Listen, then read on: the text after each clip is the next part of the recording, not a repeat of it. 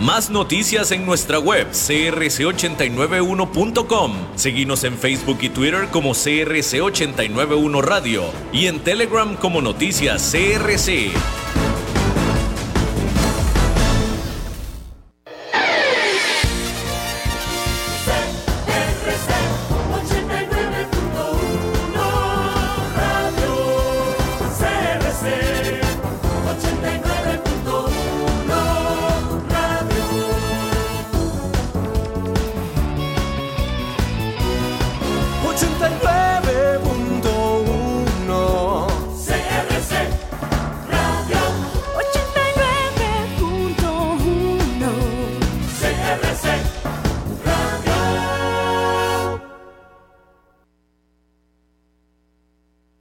CRC 89.1 Radio y Cadena Radial Costarricense no se hacen responsables por las opiniones emitidas en este programa. Transcomer, puesto de bolsa de comercio, presenta a las 5 con Alberto Padilla.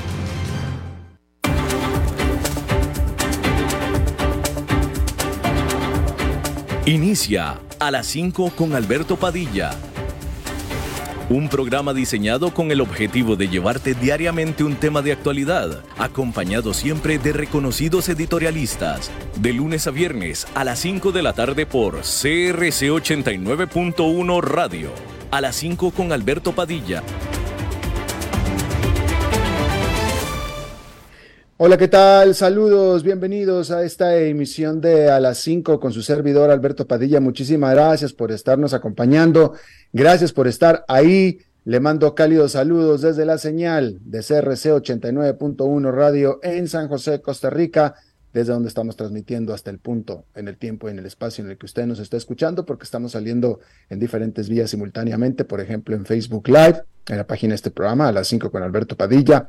Estamos también disponibles en el canal de YouTube de este programa. Estamos también en podcast, en las principales más importantes plataformas para ello, Spotify, Apple Podcast, Google Podcast y otras cinco importantes más. Y aquí en Costa Rica, este programa que sale en vivo en este momento a las 5 de la tarde, se repite todos los días a las 10 de la noche, aquí en CRC 89.1 Radio. En esta ocasión me acompaña, al otro lado de los cristales, tratando de controlar los incontrolables, el señor David Guerrero y la producción general de este programa, siempre poderosa, desde Bogotá, Colombia, a cargo del señor Mauricio Sandoval. Hay que iniciar comentándole que Jerome Powell, que es el presidente de la Reserva Federal de Estados Unidos, que es el banco central del país, advirtió que las tasas de interés podrían subir más arriba de lo que los mercados estaban anticipando para poder controlar a la inflación. Y es que un inesperadamente fuerte, muy fuerte, sólido reporte sobre el empleo de la semana pasada, según dijo Powell durante un evento en la capital de Washington, subraya el mensaje de advertencia o de cuidado, dijo Powell. El, el miércoles de la semana pasada, la Reserva Federal había aumentado sus tasas de interés en un cuarto de punto porcentual para un nivel de entre 5,25 y 5,75%, tomando en cuenta que hace un año estaba en cero puntos porcentuales. Hay que decir que después de estas declaraciones, en las que también Powell dijo que la inflación está ya comenzando su proceso de bajado, pero que sin de bajada, pero que sin embargo todavía reiteró que todavía van a seguir subiendo las tasas de interés allá en Nueva York, al final hizo que eh, los mercados quedaran con eh, ganancias de eh, tres cuartos de punto porcentual para el índice industrial Dow Jones, poquito más, 0,78%. El Standard Poor's 500 subió 1,29%, mientras que el Standard Poor's 500 con una subida de 1,9% después de las declaraciones del presidente de la Reserva Federal. En la Gran Bretaña, una libra esterlina digital podría ser lanzada durante la próxima década, de acuerdo a lo que dijo el Tesoro de la Gran Bretaña y también el Banco Central de Inglaterra. Esto le proveería a una alternativa respaldada por el Estado a lo que sería o lo que es las eh, criptomonedas o monedas digitales que son potencialmente mucho más volátiles, eh, estas monedas digitales que son emitidas por compañías privadas. Sin embargo, todavía se prevé que tenga que haber primero una consulta sobre esta idea que comenzaría este mismo martes, pero sin embargo, una decisión final no se tomaría sino hasta que, sino hasta, según se prevé, el 2025. Estamos hablando de una libre esterlina digital. Bueno, y Microsoft reveló una versión de su buscador en línea Bing potenciada con inteligencia artificial. Esta versión de Bing está eh, soportada, empoderada por la misma tecnología que está detrás del famosísimo ahora ChatGPT o ChatGPT, que es este chatbot creado por la firma OpenIA, que es una firma que Microsoft es socia y la respaldó con una fuerte, fuerte invención. Eh, y bueno, eh, e, esta, este chat GPT, el chat GPT, todavía está en pleno desarrollo. De hecho, acaba de nacer apenas en noviembre y ya es toda una sensación. Esta inversión de Microsoft en inteligencia artificial representa un fuerte intento para hacerse de participación de mercado en eh, la búsqueda y quitárselo a Google, que es claramente el gran dominante en esa materia, y que Google también anunció su propia, eh, su propia chatbot que ya anunció Google su propio chatbot empoderado por inteligencia artificial. En el caso de Google es llamado Bard. No Brad, pero Bard. B-A-R-D. En el caso de Google. Y bueno, ah, en este terrible, terrible terremoto que sucedió en el sur de Pakistán y también en Siria, este eh, martes, el presidente de Turquía, Recep eh, Tayyip Erdogan, declaró un estado de emergencia de duración de tres meses en diez provincias afectadas por este terrible terremoto en esta zona. Estos terremotos de el lunes hasta ahora, oficialmente, se han contabilizado 7.200 personas que han perecido. Estamos todavía al día siguiente del terremoto, es decir, que seguramente el número terminará siendo mucho, mucho mayor. Eh, de hecho, se anticipa que la cantidad vaya a subir. De hecho, la Organización Mundial de la Salud sugirió que el número de fatalidades podría alcanzar 20 mil. El epicentro del terremoto principal fue cerca de la ciudad turca de Gaziantep y tuvo una magnitud de 7,8 grados en la escala de Richter. Y después se dieron una serie de eh, réplicas también de muy, muy grandes, muy poderosas.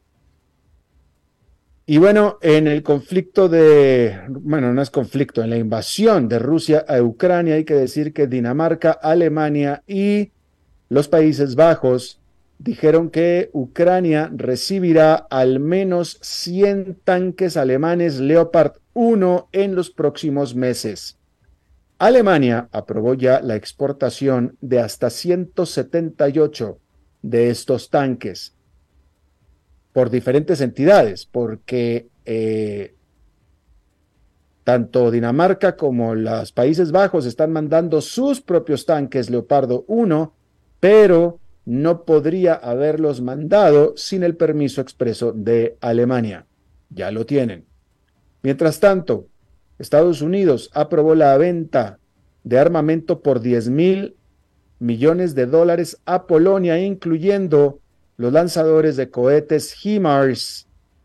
Y hay que decir que Polonia ha estado subiendo de manera precipitada sus defensas desde que Rusia invadió a otro vecino, que es justamente Ucrania. Bien, vamos a cambiar un poco de tema y ah, vamos a hablar acerca de eh, la industria petrolera y los grandes, grandes beneficios que ha recibido a raíz de los altísimos precios de su única materia prima, que es el petróleo. ¿Sí? En lo que va de este año, Shell, la petrolera Shell, ha revelado utilidades netas. Eh, a ver, déjame se lo aclaro. En lo que va de este año, las empresas han estado reportando las utilidades que hicieron durante el año pasado. Y en lo que va de este año, Shell reportó que en el 2022 tuvo utilidades netas de casi 40 mil millones de dólares. Utilidades. Recuerde, las utilidades es ya lo que se va al bolsillo. Utilidades, no ingresos. Durante el mismo periodo, ExxonMobil, la petrolera más grande del mundo, bueno, la más grande de Estados Unidos, reportó una cantidad récord de utilidades netas de 55.700 millones de dólares de utilidades. Y Chevron eh, reportó que sus utilidades también fueron el doble de lo que había recibido el año anterior. BD o BP o British Petroleum, pero ahora se llama BP, este martes reportó una utilidad de 27.700 millones de dólares para todo el 2022, que es más del doble que lo que reportó en el 2021. Total Energies también anunció sus resultados, o anunciará sus resultados, mejor dicho, esta semana, el miércoles. Pero en total, las cinco superpetroleras del mundo habrán reportado alrededor de, en utilidades para el 2022, de 200 mil millones de dólares. Utilidades, 200 mil millones de dólares.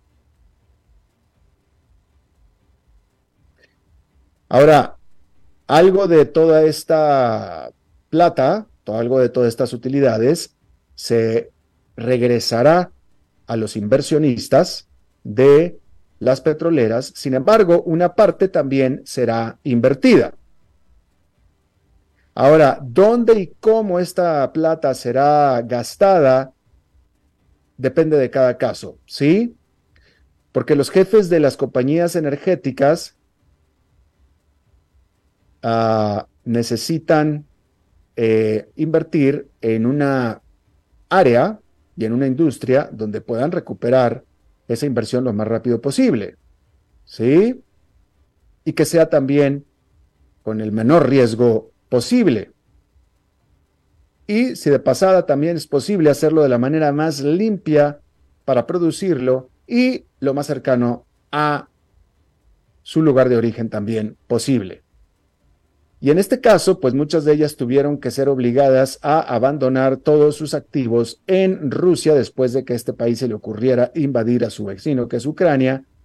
Y por tanto, entonces, muchas de estas inversiones se han estado dirigiendo o desviando hacia el continente americano, que es una región en general, todo el continente americano, una región en general, eh, que es de relativo bajo riesgo en general y también con eh, bajo costo de producción en general con amplias reservas. ¿sí?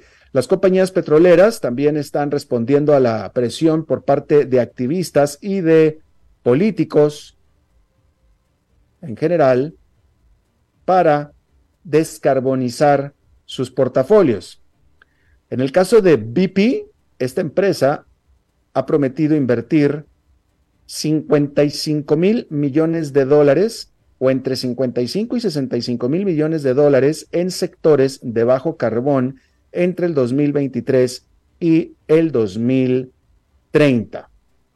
Hay que decir que más tarde, este mismo día de martes, el presidente Joe Biden estará dando su discurso del Estado de la Unión y se espera que vaya a hablar bastante acerca, eh, vaya a hablar, va a hablar de todo tipo de temas, por supuesto, pero lo que se anticipa es que va a tocar el tema de las petroleras y de las ganancias que están teniendo y específicamente va a hacerles una crítica acerca de lo que están haciendo con estas grandísimas ganancias en el contexto en el que todavía el precio de las gasolinas en los Estados Unidos es bastante caro para el consumidor. La gasolina en general está arriba de 3 dólares el galón, 3 dólares con 30 centavos, etcétera, el galón, que es más abajo de lo que había estado antes, pero es mucho más arriba de lo que históricamente ha sido. Y por supuesto que el precio de la gasolina afecta directamente al votante, al consumidor estadounidense. Pero una de las críticas que el presidente Joe Biden va a hacer en su discurso de la Unión, que es una que ya ha dicho antes, es, eh, eh, eh, un reclamo a las petroleras de que usen estas grandes cantidades de utilidades más para recomprar acciones que para invertir en mayor producción, bajo el entendido o el supuesto de que una mayor producción petrolera haría aumentar la oferta y por tanto bajaría los precios del petróleo. Pero esa es una de las críticas que se espera que vaya a ser el presidente Joe Biden en su discurso de la Unión a las nueve de la noche, tiempo del este de los Estados Unidos, este martes. Bien, déjeme hablarle acerca de, bueno, primero que nada, comentarle que eh, las empresas tecnológicas están continuando eh, con sus anuncios de despidos. Eh, Dell Computer, esta fue una nota de lunes, Dell Computer anunció que despedirá al 5% de su fuerza laboral, que equivale a unos 6.500 empleados. También una que fuera una eh, estrella de la pandemia, una estrella de la pandemia, Zoom. Zoom. Zoom ya se hizo como un nombre ya de la casa pero hay que recordar que Zoom apenas se conoció con la pandemia. Antes de la pandemia nadie conocía Zoom. Y Zoom con la pandemia explotó. Y aquí estamos todavía incluso nosotros hablándole a través de Zoom. Y ahora toda nuestra vida, mucha de nuestra vida recorre con Zoom enfrente. Bueno, pues Zoom anunció que va a despedir al 15% de su planta laboral. En el caso de esta empresa es alrededor de 1.300 empleados. Y son decenas de miles los empleados que han sido, los eh, despidos que han sido anunciados en lo que va del de, 2023, ¿eh? En lo que va del 2023. Y aún así, todavía la tasa de desempleo en los Estados Unidos está en su nivel mínimo en 35 años. Incluso hasta más que eso. Histórico. Es decir, este país tiene técnicamente lo que se le conoce como pleno empleo, técnicamente, con todo y que se están anunciando despidos por decenas de miles. Casi le digo que cada semana. ¿Sí? Bueno. Déjeme le informo también que eh, la IATA, que es la International Airlines Transport Association, que es la asociación que eh, contiene o que eh, alberga a todas las aerolíneas internacionales del mundo, reportó que el tráfico aéreo global ha recuperado o se ha recuperado hasta el 68,5% de los niveles de la, de la pandemia hasta el año pasado. Y surgió o resurgió un 64,4% desde el 2021. Pero la cifra más importante es que desde justo antes de la pandemia hasta ahora el tráfico aéreo se ha recuperado en un 68,5%. ¿Sí? Eh, y una pequeña reflexión aquí. No sé si usted ha viajado en estas épocas, en estas fechas o desde la pandemia. No sé si usted ha viajado, pero es mucho más, si antes era difícil viajar, hoy en día es mucho más difícil viajar con eh, colas en los puntos de seguridad mucho más largas y faltas de servicio específicamente en Estados Unidos y en Europa también. No sé, no me queda claro si en Latinoamérica tanto. Habría evidencia de que, habría datos de que probablemente en América Latina no es tanto, pero ciertamente en Estados Unidos y en Europa sí, de acuerdo a los reportes. ¿Sí? Eh, bueno, a mí ya me pasó, me pasó el año pasado, un vuelo cancelado, estando en, en, en la puerta, en el gate Vuelo cancelado, ya estando en el gate. ¿Por qué? Porque no había personal del aeropuerto, no había personal de la aerolínea, etcétera, etcétera.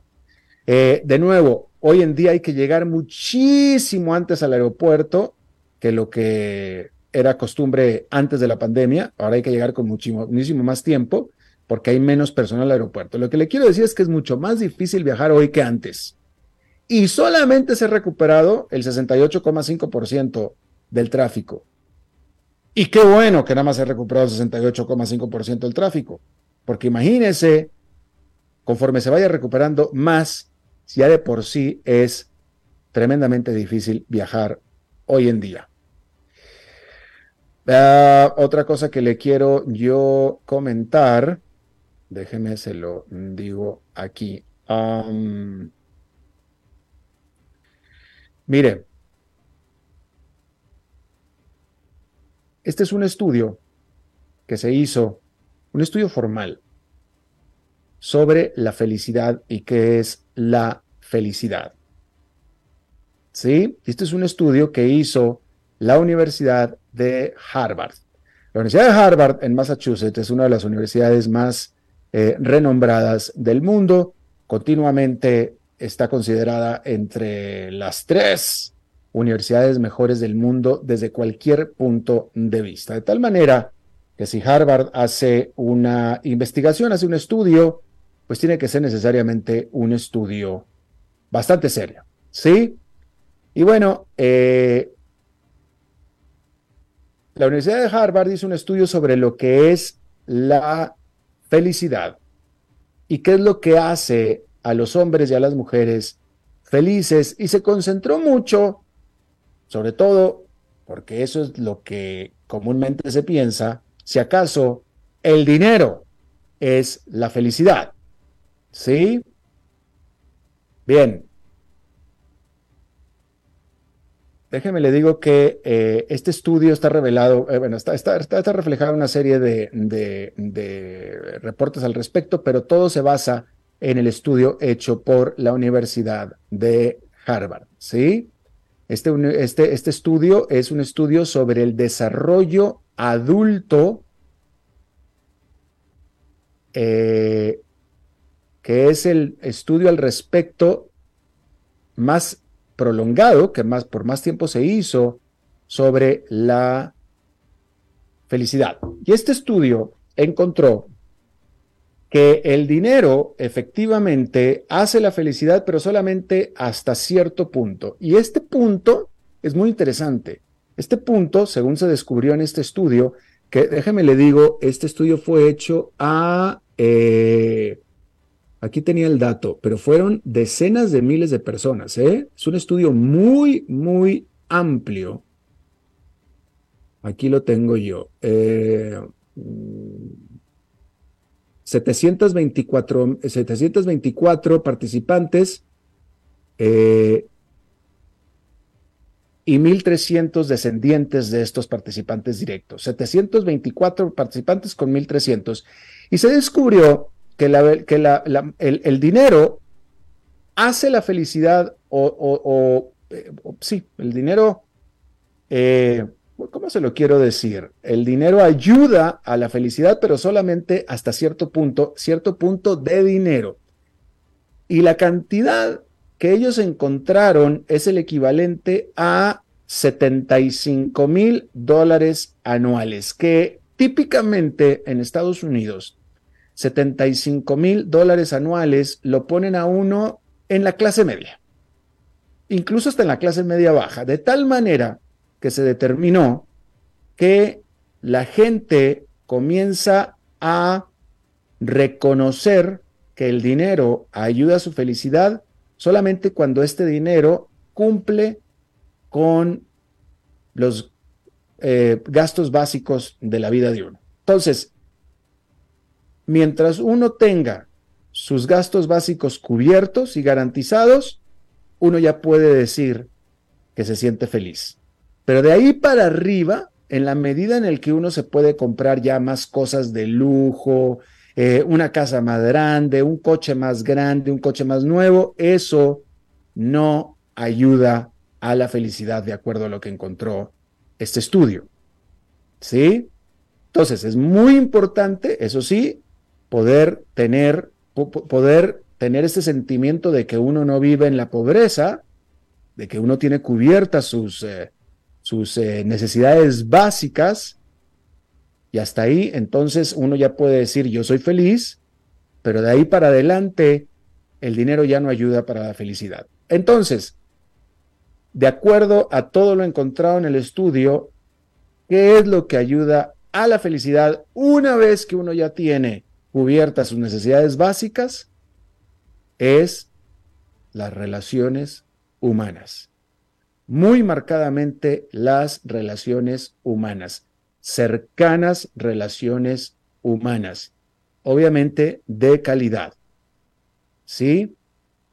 Y notablemente, aquí tengo que decirlo yo, no es que el estudio, porque no, no lo, no, he visto una parte que diga como tal, que lo especifique, pero yo aquí se lo estoy diciendo, porque precisamente no viene ninguna parte especificado. Eh, el estudio no habla del amor, es decir, no habla de la relación de pareja en especial, habla de relaciones en general, no de la relación de pareja en especial. Y cuando el estudio habla del amor, habla del amor en general dentro de todas las relaciones que un humano pueda tener. No se detiene a hablar de la relación de pareja. Y eso me parece a mí que es muy, muy importante. Habla de las relaciones en general. Por ejemplo, habla de la importancia de tener una buena relación con los compañeros de trabajo para aquellos que van a la oficina.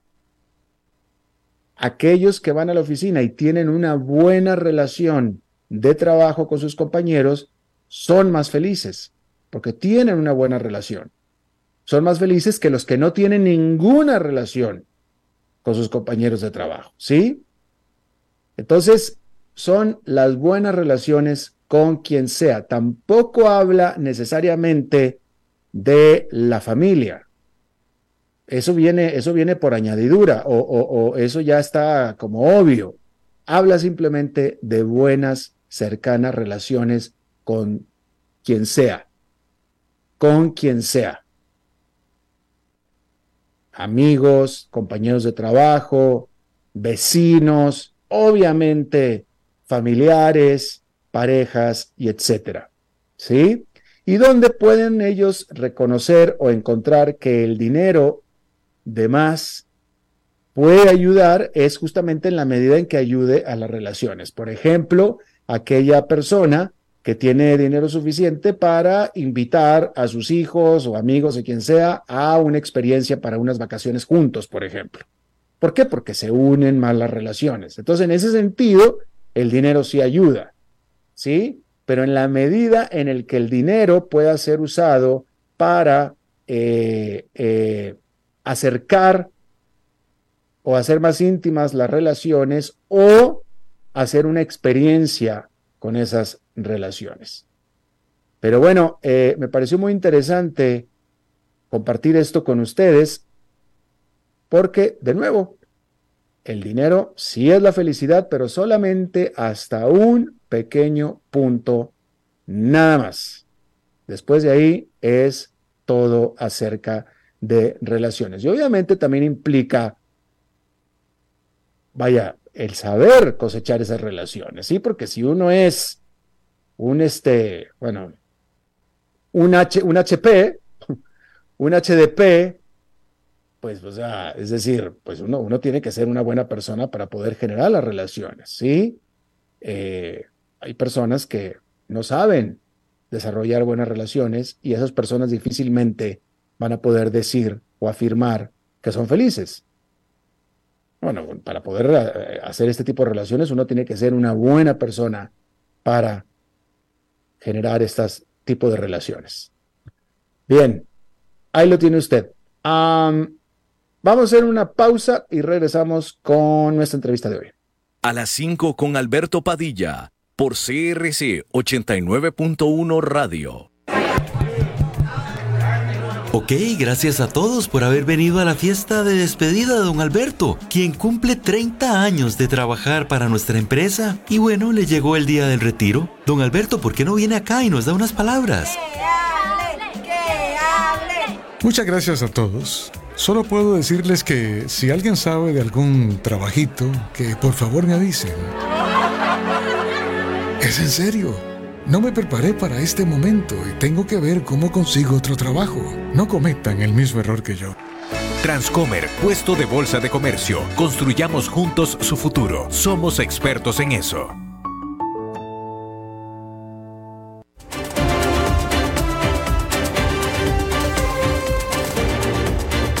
Seguimos escuchando a las 5 con Alberto Padilla. Gracias por continuar con nosotros. Quiero ahora eh, referirme a este caso que a mí me ha parecido fascinante, que es el caso del grupo de Andani o Andani Enterprises, que lo hemos estado cubriendo aquí en el programa durante toda la semana pasada, de este caso de esta eh, firma de inversión de Nueva York, que se dedica a de investigación y de inversión también, pero se dedica a hacer reportes acerca de empresas y que sacó este reporte muy ah, negativo acerca de este, uno de los principales grupos industriales de la India, que se llama Andani, fundado por un, eh, el que era el hombre más rico de Asia, de apellido justamente Andani, y en este reporte de Nueva York, básicamente eh, denunciando que este grupo Andani ha sido un fraude y ha sido un fraude contable en las últimas décadas. Y esto propició una corrida de las acciones de las empresas que comprenden al Andani Enterprises que la han hecho perder en una semana, un poquito más allá de una semana, 100 mil millones de dólares en valor y que destronó a eh, el señor Andani del puesto número uno como el hombre más rico de eh, la India. Vamos a hablar de esto con alguien que ha estado siguiendo este caso eh, mucho más profundamente que yo, por eso lo estamos invitando. Hernán Varela Pacheco, él es gerente de administración de patrimonio y tiene él décadas de experiencia en análisis económico, riesgo y definición de estrategias de inversión y administración de portafolios de inversiones y te agradezco muchísimo, Hernán, que nos acompañes. Gracias. Muchas gracias, don Alberto, por la, por la invitación y, y sí, este caso tan que ha llamado tanto la atención, como señala usted, ¿verdad? Eh, que de hecho Hindenburg Research, que es esta empresa eh, de Nueva York, ¿verdad? Que fue la que envió este reporte, le llama el fraude más grande de la historia corporativa, ¿verdad? Entonces sí, sí, le pone eh, un título bastante importante que como usted hacía en la introducción, este, eh, va en línea ahora con quién, hacia quién va dirigido, por así decirlo, el ataque de este señor eh, súper importante en India, este, muy cercano al presidente de la India también y clave para todo el proceso de desarrollo que ha tenido el país. Eh, sí, ahora, pero déjame te pregunto, Hernán, todavía hay mucho humo, todavía hay mucho desorden en todo esto. Este, este reporte apenas apareció hace poco más de una semana. En teoría, Andani o el grupo Andani ya respondió a las acusaciones, pero déjame te pregunto, ¿existe evidencia de que lo que reportó Hindenburg Research es cierto? Sí, exacto. Este, el grupo eh, Andani, eh. Este grupo indio eh, envió un reporte de casi 413 páginas diciendo cada uno de los puntos de Hindenburg Research y básicamente la respuesta de la firma ha sido, eh, tenemos todos los papeles para demostrar lo que estamos diciendo. Y, no sé también ahí si, si me permite, don Alberto, recordar un poco qué fue lo que dijo este, esta firma estadounidense, ¿verdad? Eh, este grupo en la India tiene una serie de empresas, ¿verdad? Desde cementeras hasta operadoras de puertos, energías verdes, ¿verdad? Una serie de empresas abiertas a bolsa, ¿verdad? Este, que han tenido muy buen comportamiento en los últimos eh, meses, ¿verdad? Es decir, que han subido los precios de estas acciones. Y básicamente lo que dice Hindenburg Research es, eh, hay, un, hay una serie de empresas, digamos, eh, cascarones en, digamos, diferentes países que han estado manipulando el precio de estas acciones, ¿verdad? Que este, una empresa de algún este, paraíso fiscal ha estado comprando eh, un, este, una acción de este grupo y la otra lo compra a un precio más alto y la otra vuelve a comprarlo. Entonces, digamos, artificialmente han subido el valor y por lo tanto la riqueza de este señor este, en los últimos meses. Y aparte también dicen que han estado moviendo dinero dentro de las compañías para hacerlas ver menos este, endeudadas de lo que en realidad están y más saludables este, eh, financieramente. ¿verdad? Entonces, ante esta acusación tan fuerte, ¿verdad? Y que viene eh, acompañada de una inversión en corto, que supongo que vamos a hablar ahorita, ¿verdad? Este, la respuesta de, de Group ha sido, eh, tenemos todas las pruebas este, para refutar esto, de hecho que está el reporte, y la firma estadounidense dice, ya lo hemos hecho antes, ¿verdad? lo han hecho con Nicola y otras empresas un poco más pequeñas, eh, pero estamos listos para este tipo de, digamos, de, pelea, por así decirlo. Bueno, y, y, qué bueno que mencionaste lo de la inversión, porque es que esa es otra, otra pieza clave de todo esto. Hindenburg Research al mismo tiempo que emite este informe acusatorio, condenatorio de eh, Andani, al mismo tiempo hace una inversión en corto, una, una inversión en corto, una apuesta a que las acciones van a caer, con lo cual ellos van a beneficiarse económicamente. Hindenburg Research eh, hacen esta apuesta de que las acciones van a caer con el reporte que ellos mismos emiten. Entonces, Vaya, a mí en lo, personal me parece totalmente un conflicto de interés gravísimo, eh, pero que aparentemente no es ilegal. Así es, don Alberto, no es ilegal, ¿verdad? De hecho es una práctica eh, muy común, es una práctica riesgosa y hay que tener el capital para poder hacer este tipo de inversiones. ¿Por qué? Porque básicamente, como bien lo, lo señala usted, ¿verdad? Vender en corto es que yo vendo una acción que no tengo, ¿verdad? Yo le pido a alguien prestada una acción, en este caso de este grupo a Dani, la vendo, tiro el reporte de que digo que es un fraude todo lo que está, espero que caiga y una vez que cae, la compro más barata y le digo al dueño que lo tenía, bueno, tome, aquí está la plata que usted me la había dado, pero la compré por la mitad de lo que en realidad usted me la prestó, ¿verdad? Entonces, si la acción yo la vendí a 100, se cae a 50 con mi reporte, pues ya ahí yo la recompro y me gano esos 50. Eh, ¿Cuál es el riesgo ahí? Que se devuelva, ¿verdad? Que más bien no sea cierto que la empresa logre sostener, digamos, eh, su, su, caso, comienza a subir y este, este, este inversionista que se va en corto, pues tiene que ir a comprarla de a casi 120, 130, ahora ese es el riesgo cuando se hace algo así. Entonces, por eso le digo que hay que tener un músculo fuerte, hay que tener un buen caso eh, Hindenburg Research lo ha hecho antes, como le decía, con Nicola, que es una empresa de, autos eléctricos. donde básicamente dijo, es que el auto que salió en ese comercial fue empujado, en realidad no tiene la tecnología todavía para que funcione, y entonces tira ese reporte, vende la acción y luego la compra más barata. Entonces es, es algo que ha hecho antes, ¿verdad? Este, y si es legal. Y si es legal, increíblemente es legal, efectivamente. Pero Hernán, una cosa que a mí me llama la atención, tú lo acabas de decir, Nicola, el caso Nicola era una promesa. Nicola era una prototipo de un automóvil que en realidad nunca pasó de ser prototipo, era una promesa. Me viene en la mente el caso de Enron, que también eh, eh, implosionó o implotó esta empresa basada en Houston, que no tenía absolutamente ningún activo. Enron era una empresa especuladora, no tenía ningún activo y también implotó. En el caso de Andani, Andani tiene grandes, grandes activos. O sea, los activos ahí están, tú los acabas de mencionar, puertos y una serie de cosas eh, que, que, que, que, o sea, no, no es que esté especulando plata, los activos ahí están. Sí, es un muy buen punto. Ahí están. El tema tal vez de Hindenburg es que no valen lo que la acción dice que vale, ¿verdad? Por ejemplo, digamos, empresas o acciones de empresas de este tipo, ¿verdad? Que son utilities, ¿verdad? Que son muy, muy estables o, de operadoras de, de, puertos, este, suelen, digamos, negociarse a múltiplos más bajos de lo que se está negociando ahora eh, esas acciones, ¿verdad? Es decir, tienen un valor de, ingresos futuros menor porque es más conocido, ¿verdad? Están ahí los activos, como dice usted, y se sabe que hay un filo que van a cobrar.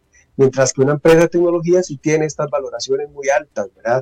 El tema un poco de, de Hindenburg es eso, lo que dicen es, mediante transacciones, compra y venta de acciones, subieron el valor que quizás ha exagerado el valor real de esos activos que usted señala eh, este, y que quizás está un poco más endeudada de lo que dicen y hay unos movimientos internos, ¿verdad? Ahí que demuestran que eh, o que han hecho que se muestren menos riesgosos, ¿verdad? Entonces sí, los, los activos están ahí, lo cual, digamos, reduce bastante el, el digamos, el riesgo, por así decirlo, este, para, para todo el sistema financiero, sobre todo indio, ¿verdad?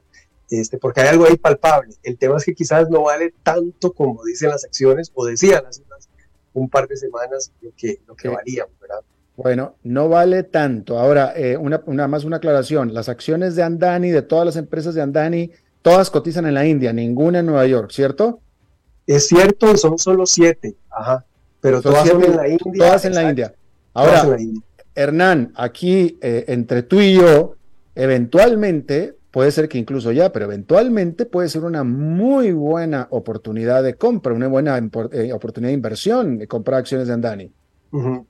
Exacto, ahí habría que, yo creo que el inversionista primero lo que ha hecho es, no, esta gente está muy seria, ¿verdad? Este reporte pareciera ser de verdad el de Hindenburg, vendamos. Entonces sí, si de repente esto no es, ¿verdad? Podría ser una gran oportunidad.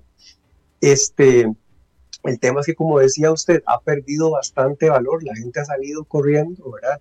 Eh, eh, yo creo que habría que esperar quizás un poco a que se siente un poco más el, el, el, el tema, ¿verdad? Que, que, pase en todo este ruido. Ellos están trabajando bastante, tienen todo un comité, los, los, los, los principales ejecutivos de este grupo están en todo el mundo hablando, ¿verdad? Como dando tranquilidad, pero bueno, el mercado todavía parece no, no darle la razón, ¿verdad? Este, en algún momento podría ser una oportunidad o incluso, digamos, también para otras empresas que compren todos estos tipos de, de inversiones, ¿verdad? Porque tienen inversiones en Australia, en Israel, en Sri Lanka, este, pero quizás eh, habría que esperar un poco, ¿verdad? Que se tranquilice o que, que, las aguas estén más tranquilas. Definitivo. De, de, hecho, ya hubo, ya hubo, que me parece que entró demasiado pronto, pero ya hubo una inversión importante por parte de uno de los estados del Golfo, que no me acuerdo en este momento cuál, pero que compró mm. acciones de Andani a los tres, cuatro días. Después ha seguido bajando más. Te digo, me parece que entró demasiado pronto, pero ha habido quien piensa igual que nosotros. Claro, claro. Y me imagino que ese tipo de inversionistas, ¿verdad? Tan grandes, incluso tienen un acceso directo a este señor, ¿verdad? El principal. Incluso una llamada que le diga, está todo bien, tienes mi palabra, ¿verdad? Sin embargo, sí, eh, eh, yo creo que también podría haber, eh, digamos, algo positivo de esto es que, eh, bueno, se habla de India, ¿verdad? Como el gran, este, la gran economía que va a, a, seguir creciendo e incluso algún momento pasar a China, que se transparentice un poco más, ¿verdad? Este, la parte corporativa y la parte ahí de... Sí, la este, gobernanza. Exacto, sí, sí. A pesar de que ninguna de las calificadoras, ¿verdad? De las grandes, le ha bajado el rating, ¿verdad? Todas ellas todavía tienen ahí el grado de inversión, pero bueno, como ponía usted el, caso de Enron y otros casos que hemos visto, estas a veces llegan un poco tarde, ¿verdad? Este, y, y Hindenburg Research, de algo importante, ellos están poniendo el dinero, ¿verdad? Están poniendo su, están apostando bastante, ¿verdad? A hacer una, una, una es que Hindenburg ya sacó, Hindenburg ya ganó, Hindenburg ya ganó plata. Pero ahora, déjame te pregunto, y qué bueno que trajiste a colación el tema, porque eso es muy importante. Ninguna de las, la, deuda de Adani tiene grado de inversión y ninguna de las calificadoras de riesgo ha degradado todavía a eh, Adani. Y eso es importante notarlo. Pero déjame te pregunto, porque este, este asunto de Hindenburg Research, eh, eh, de nuevo, con ese conflicto de interés y con esa intencionalidad que tienen de sacar provecho, de sacar utilidad, en cualquier momento viene y nos cae alguna empresa en América Latina también. sí.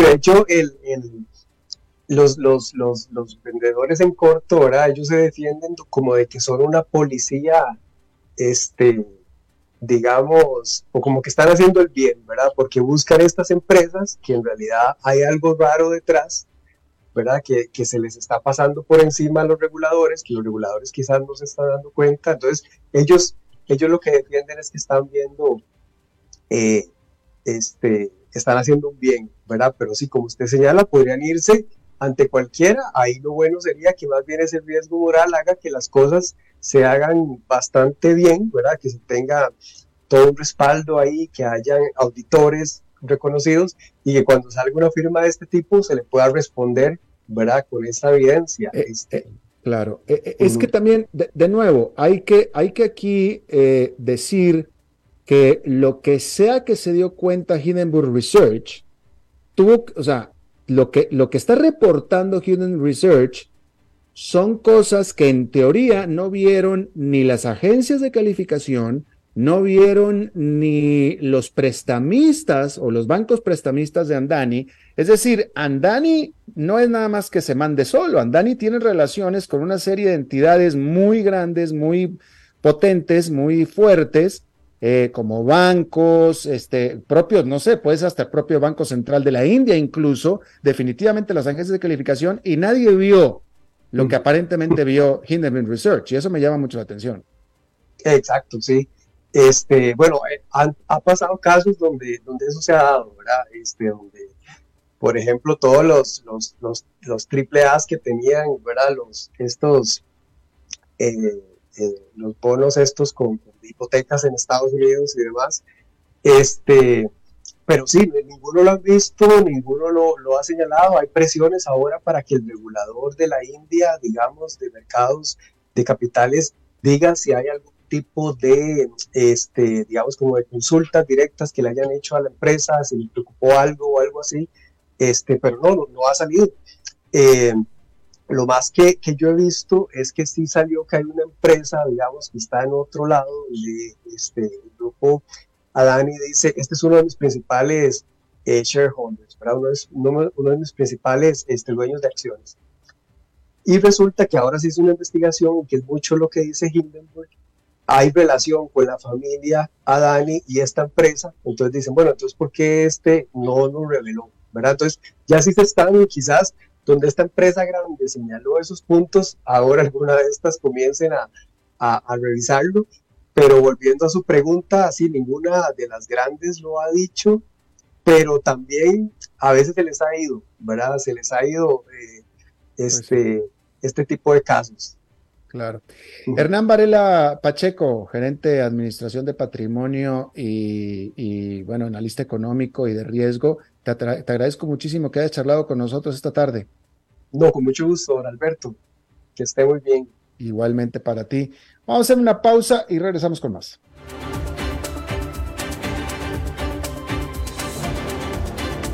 A las 5 con Alberto Padilla por CRC 89.1 Radio.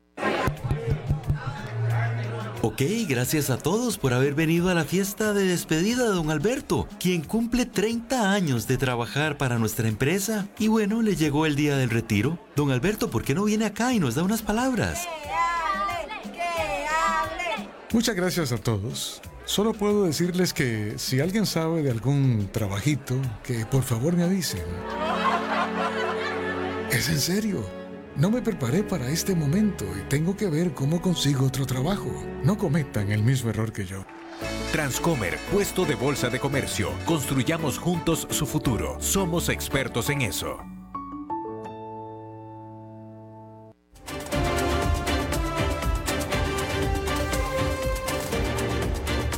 Seguimos escuchando a las 5 con Alberto Padilla.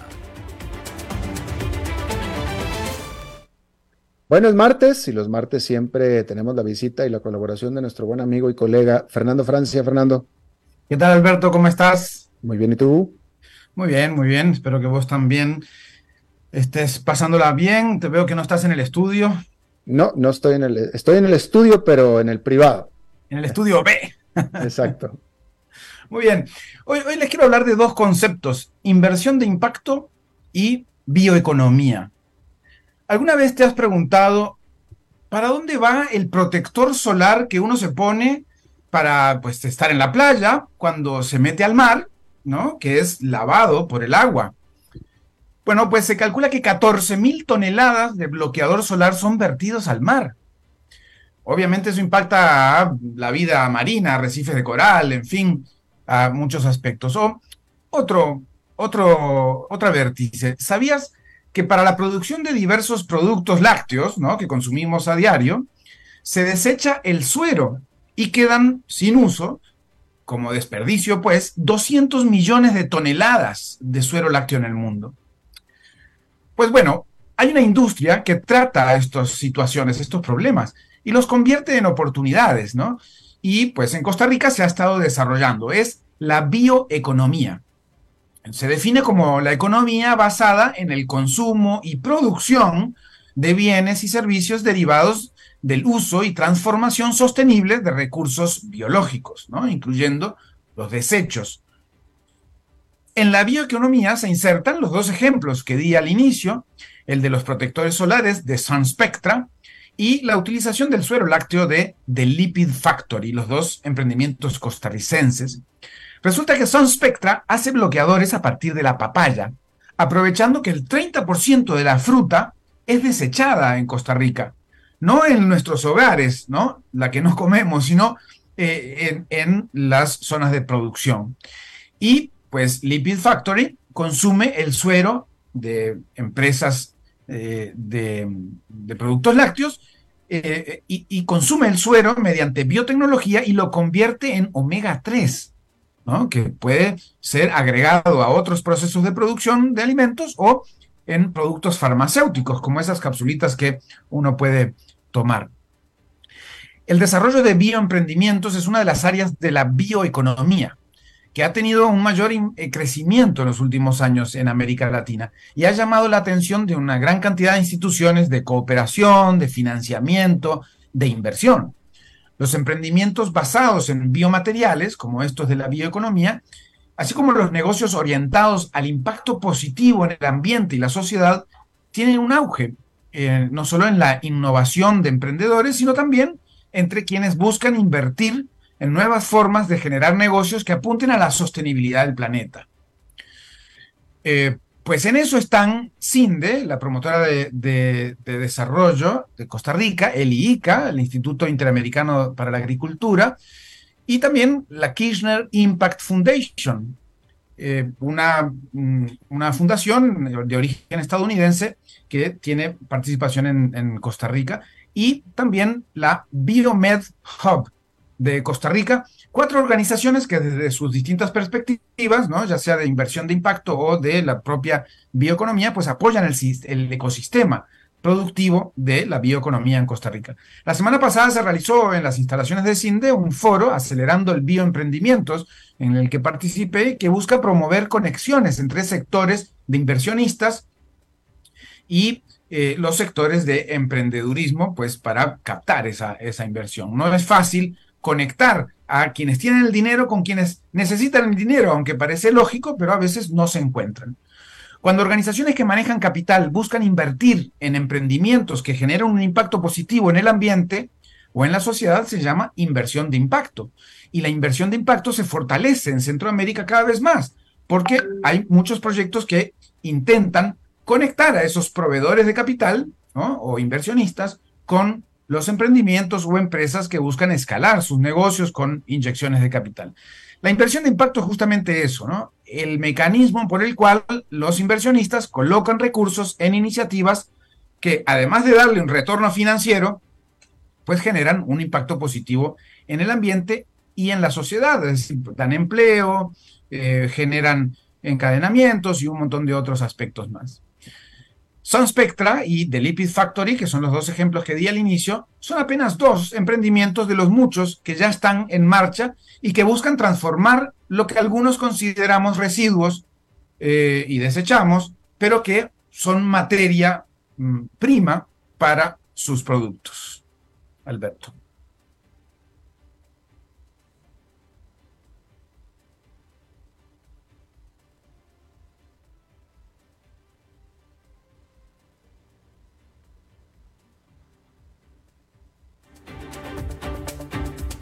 Bueno, está, te decía Alberto que parte de esos emprendimientos, te decía Alberto que parte de esos ya son empresas que parte de esos ya son empresas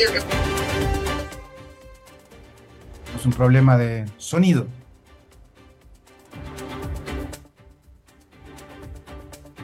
Se me perdió Alberto Padilla, pero estamos a las 5 con Alberto y efectivamente está Alberto.